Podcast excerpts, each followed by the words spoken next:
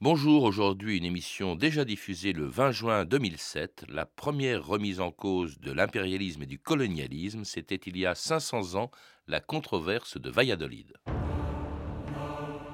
Depuis qu'ils sont aux Indes, les Espagnols ont fait plus de sacrifices à leur cupidité que les Indiens à leurs dieux. Grande devrait être notre honte d'excuser des œuvres aussi abominables. Las Casas à Valladolid en 1552.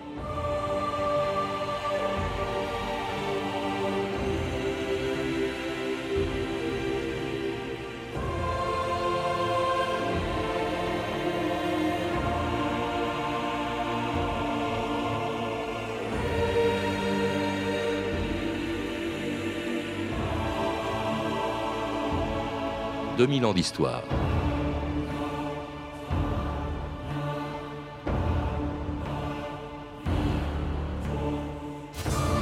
On n'a pas attendu le XXe siècle et la fin des empires coloniaux pour que dès le début de la conquête de l'Amérique, un évêque qui y avait participé, Bartholomé de Las Casas, dénonce les crimes des conquistadors dans ce qu'on appelait encore les Indes.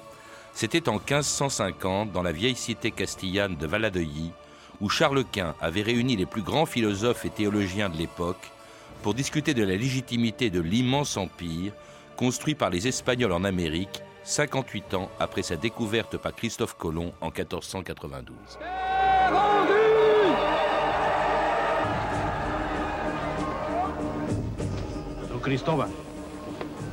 Par la grâce de Dieu, en lieu et place de leur gracieuse majesté de Castille et d'Aragon. En vertu des pouvoirs qui me sont conférés, je déclare espagnol cette terre que j'appelle San Salvador.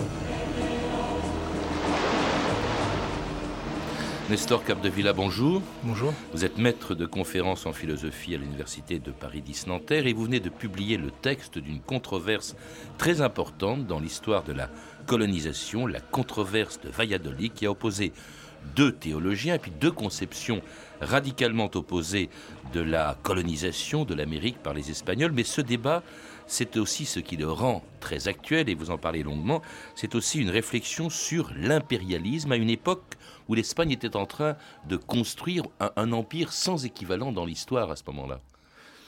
Oui, alors le, Charles Quint donc est empereur, hein, donc on est euh, dans le sillage de l'histoire européenne, mais évidemment avec la découverte du Nouveau Monde, à ce moment-là l'idée d'empire voit son objet modifié, puisque jusque-là le, monde c'était l'Europe et désormais euh, le monde ça devient la terre entière, puisqu'elle est euh, les terres mmh. connues sont en voie d'expansion et donc à ce moment-là il faut retransformer l'idée d'empire. Donc on a dans la controverse c'est un débat qui porte sur l'idée d'empire et sur lui donner de nouvelles nouvelle signification qui est en décalage avec la, tradition européenne qui était limitée à l'Europe. Oui, parce qu'avant, il y avait des empereurs, généralement leur empire se limitait à un continent, parfois il y en avait deux en même temps. Il y avait quand même cette notion importante qui était une notion religieuse en ce qui concerne les empereurs romains après Constantin, en ce qui concerne Charlemagne aussi sacré par le pape. Et d'ailleurs, l'empire de Charles Quint, quand il devient empereur, parce qu'il en hérite, étant devenu roi de Castille et d'Aragon, il hérite évidemment de ce qu'avait donné le pape justement au roi de Castille et d'Aragon en partageant l'Amérique, ce continent nouveau, et ça c'était dès 1493-1494, en partageant ce nouveau continent entre ces deux premiers découvreurs, les Portugais et les Espagnols. Donc c'est quand même un don du pape aussi, cette, cet empire. Alors l'idée d'empire, la caractéristique de l'idée d'empire, c'est d'être un pouvoir euh, universel par opposition aux États qui sont des pouvoirs, euh, des pouvoirs particuliers. Donc on peut avoir des rois qui sont soumis à l'empereur. Alors il y a un deuxième, un deuxième pouvoir universel qui est le, pouvoir de la papauté, qui est un pouvoir euh, qui concerne l'ordre religieux, mais par le biais de, l'ordre religieux, les papes peuvent revendiquer un pouvoir réel sur les souverains temporels. Euh, alors, dans le, dans le cadre de la, bulle d'Alexandre VI, par laquelle le pape a donné un peu l'Amérique, euh, enfin partagé l'Amérique entre l'Espagne et le Portugal, le pape use de, ce pouvoir qui était traditionnellement reconnu. en fait, il était en réalité, il était l'arbitre entre les, les, revendications espagnoles, espagnoles et portugaises. Donc là, c'est l'universel papal qui est intervenu à ce moment-là. Et Charles Quint euh, va hériter euh, de ces territoires, mais il ne va pas les hériter en tant qu'empereur, il va les hériter en tant que roi de Castille et d'Aragon, mhm. puisque c'est même en tant que roi de Castille, puisqu'en fait c'est la Castille qui a le contrôle des terres, des terres mhm. américaines. Donc si on parle de l'empire américain de, de Charles Quint, c'est un empire qui n'est pas fondé sur le titre impérial, mais sur évidemment la donation du pape à la Castille. Avec pour justification, ce qui euh, sert à justifier, va servir à justifier euh, la conquête, la colonisation, c'est la conversion, alors ça c'est une autre nouveauté aussi, de, des premiers habitants de l'Amérique, les Indiens. Est-ce que ce n'est pas aussi pour régler leur sort, pour euh, voir ce qu'on allait faire, comment les convertir, que cette controverse a été organisée, il faut le rappeler donc par Charles Quint en 1550. Alors tout l'objectif permanent de l'Espagne a été la, conversion. Donc, euh, la bulle d'Alexandre VI euh, dit la chose suivante que Christophe Colomb avait découvert de nouvelles terres, qu'il y avait des nouveaux gens à convertir et que pour qu'on puisse euh, les convertir, il donnait, le pape donnait à ce moment-là la souveraineté sur, sur ces terres découvertes et à, découvrir. Donc, donc, il y a une, volonté de, convertir qui est partagée par tous les intervenants du débat. Alors, l'objet de la, controverse, c'est de savoir quelle est la meilleure manière de, convertir. Et donc là, les deux positions qui se sont affrontées, il y a la position donc, de ces qui est de dire, ben voilà, pour convertir, il faut d'abord conquérir les territoires, les soumettre les, ces hommes, et puis après on pourra prêcher la foi euh, commodément. Et la position inverse est défendue par l'ASCA, c'est-à-dire il faut, ils sont souverains sur leurs terres, et il faut les convertir de manière purement pacifique, leur annoncer la foi, et puis s'ils veulent se soumettre à notre pouvoir, à ce moment-là, ils se soumettront. Donc l'objet de ce débat qui s'ouvre à Valladolid en 1550. Mes chers frères, depuis que, par la grâce de Dieu, le royaume d'Espagne a découvert et conquis les Indes de l'Ouest que certains appellent déjà le Nouveau Monde, nous avons vu s'élever un grand nombre de questions difficiles que rien dans l'histoire du monde ne laissait prévoir. Nous avons réuni ici, à Valladolid, quelques témoins et participants, et tout d'abord le très illustre frère Bartholomé de las Casas, qui connaît bien les terres nouvelles et qui plusieurs fois pris la défense de ses indigènes. En, face, nous avons Maître Sepulveda lui-même. Ses œuvres philosophiques sont très bien connues. Son érudition et la pénétration de son esprit nous seront précieuses. J'espère que Dieu nous assistera. Et c'était un extrait du film de Jean-Daniel Verrègue, La controverse de Valladolid avec Jean Carmet, au début d'une controverse justement qui a surtout opposé deux hommes, on vient de l'entendre, euh, qui c'était d'une part Maître euh, Sepulveda et puis Bartholomé de Las Casas, un défenseur des Indiens, mais qui avait lui-même participé à la colonisation de l'Amérique dès le début. Je crois dès le début, dès 1502, il arrive en Amérique. Oui, effectivement. Donc, euh, Las Casas d'abord été un, un colon, un clerc qui a été colon, donc il a participé à la pacification de, Cuba. Il a eu des, des Indiens en encomienda. Alors c'est un point extrêmement important, c'est-à-dire il faut distinguer l'encomienda et l'esclavage. L'encomienda, c'est l'exploitation, c'est C'est-à-dire que les, les, conquistadors, enfin, les recevaient le droit d'utiliser euh, des Indiens euh, en échange de leur, euh, de leur éducation. Mais ce n'était pas une propriété. Donc c'était pas une propriété. Donc c'était pas un esclavage, donc il n'y a pas de propriété. Et donc lui, il a eu euh, des, Indiens en encomienda, donc ils étaient soumis à un fort euh, euh, régime d'exploitation. Et, la condition donc des Indiens a été dénoncée dès 1511 par un dominicain qui s'appelle Montesinos. Et ça a déclenché la première, la première polémique sur le, statut de la, des Indiens, le statut juridique des Indiens. Et la question même de la légitimité de, cet empire a été posée à ce moment-là, puisqu'il y a une lettre de Ferdinand où il dit voilà, nous avons un, droit juste puisque le pape nous a donné cette terre. Ferdinand, le roi de Castille. Le roi de Castille. Et donc c'est dès cette époque-là que la, question des, des, titres a été mise en discussion de manière plus ou moins directe. Plus ou moins directe. Donc Las lui a continué à bénéficier de, ces Indiens et euh, à un moment il a une espèce de une première conversion. Euh, donc à ce moment-là il passe à la cause de défense des Indiens et donc là il va consacrer sa vie à la, à la défense donc, des, Indiens. Il va aller en Espagne auprès de la couronne pour obtenir. Alors il va imaginer des, élaborer des projets de colonisation colonisation euh, pacifique qui vont tous... Euh, Au Venezuela, Oui, qui vont tous échouer. Et euh, après, il rentre dans l'ordre des dominicains. Et donc, euh, donc après, toute sa vie est exclusivement consacrée à la, défense des Indiens, avec une, radicalisation de plus en plus forte de sa, de sa position. Frère Bartholomé, vous avez la parole. Depuis la découverte et la conquête des Indes, les Espagnols n'ont pas cessé d'asservir, de torturer et de massacrer les Indiens. D'abord, on les marque comme esclaves au fer rouge du nom de leur propriétaire. Par la suite, on les achetait en masse dans des mines d'or et d'argent. Et là, ils meurent par milliers. Euh, vous parliez aussi de massacres. Oui. Éminent, c'est par millions qu'ils ont été exterminés. Tout ce que j'ai vu, je l'ai vu se faire au nom du Christ. J'ai vu des Espagnols prendre la graisse d'Indiens vivants pour penser leurs propres blessures. J'ai vu à Cuba, dans un lieu qui s'appelle Caonao, une troupe d'Espagnols faire halte dans le lit d'un torrent desséché. Là, ils aiguisèrent leurs épées sur des pierres, puis ils s'avancèrent vers un village et dirent Tiens, si on essayait le tranchant de nos armes. Et ils se mirent à éventrer à l'aveuglette tous les habitants qui étaient assis bien tranquilles. Tous massacrés. Le sang ruisselait de partout. Vous étiez présent? J'étais le romonier.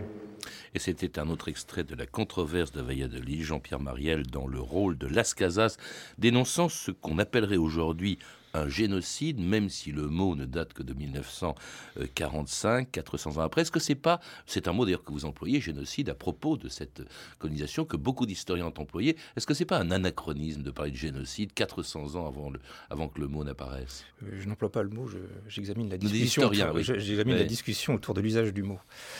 Alors, c'est un problème extrêmement compliqué, c'est très débattu, parce que tout dépend du sens qu'on donne, qu'on donne aux mots. Quand il est question de génocide, il y a de multiples définitions. une des caractéristiques des livres sur les génocides, c'est que souvent les gens disent voilà, la définition officielle n'est pas bonne. À ce moment-là, je propose mmh. une autre définition qui va être plus précise. Alors, évidemment, selon la définition que l'on donne, le jugement change. Par exemple, dans la définition officielle, il n'est pas question de groupe politique. Donc, mmh. euh, donc par exemple, l'Union soviétique, euh, la décolonisation ne, tombe pas sous le coup du génocide. Si on introduit les groupes politiques, à ce moment-là, les, choses, les choses changent.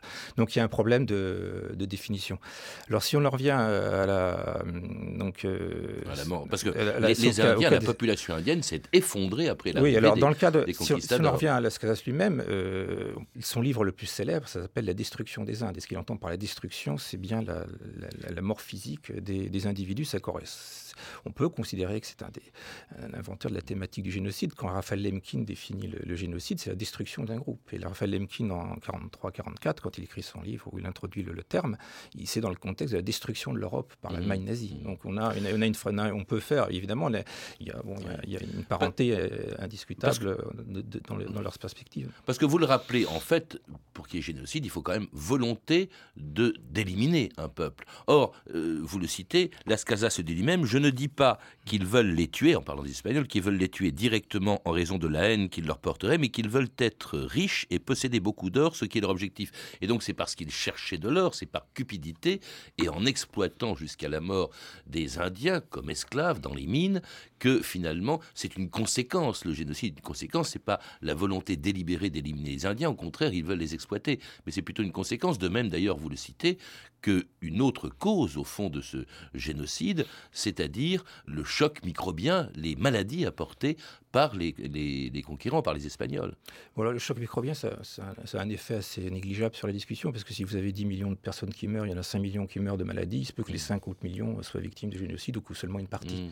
Donc ce n'est pas, pas un argument décisif. Alors, par contre, la question de l'intention est importante, ça c'est un aspect central dans la définition telle qu'elle existe. Hein. il n'y a pas eu effectivement, dans le cadre de l'Espagne, de, de, de, volonté, de volonté de tuer. Au contraire, il y a toute une législation protectrice qui a été mise en place justement à la suite de l'intervention de, de Montesinos et qui, s'est poursuivie pendant toute la, toute la conquête. Donc, il y a, alors là, donc ça, c'est une, une question qui est débattue parmi les gens qui polémiquent sur le sens du terme, de savoir quel poids il faut accorder euh, à l'intention ou pas. Alors, il est évident que dans le, poids accordé à l'intention, on a un modèle, c'est le modèle, le modèle nazi, évidemment, où il a une, action euh, de destructrice délibérée. Et là, on est dans un contexte qui, qui est très différent du, du contexte nazi, puisqu'on est dans un contexte universaliste avec une volonté de convertir, une volonté de rechercher le bien, etc. Donc il peut évidemment, il n'y a pas cette intention, c'est clair.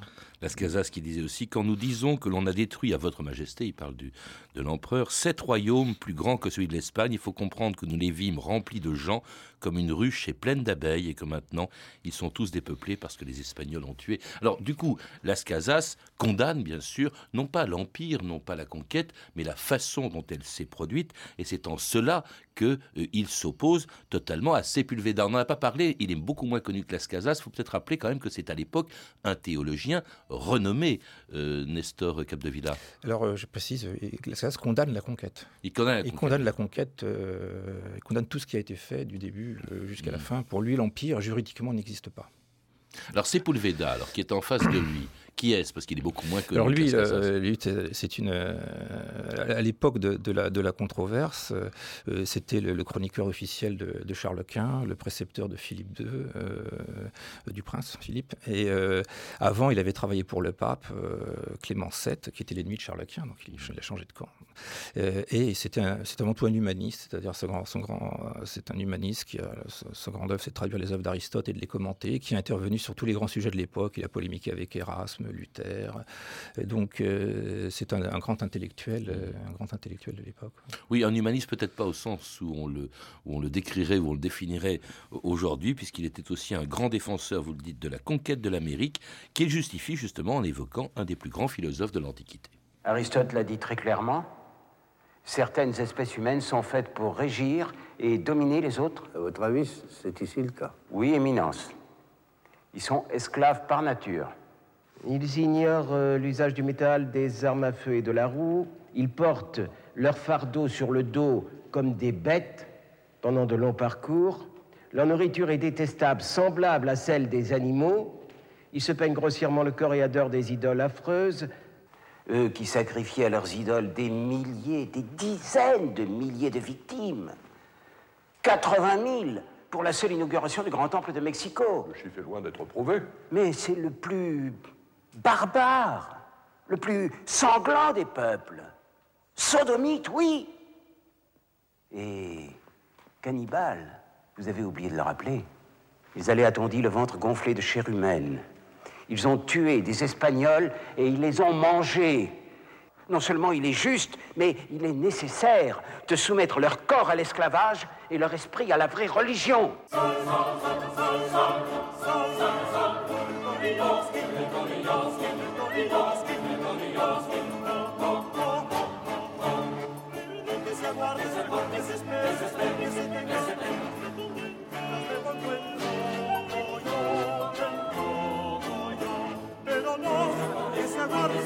estrellas, entre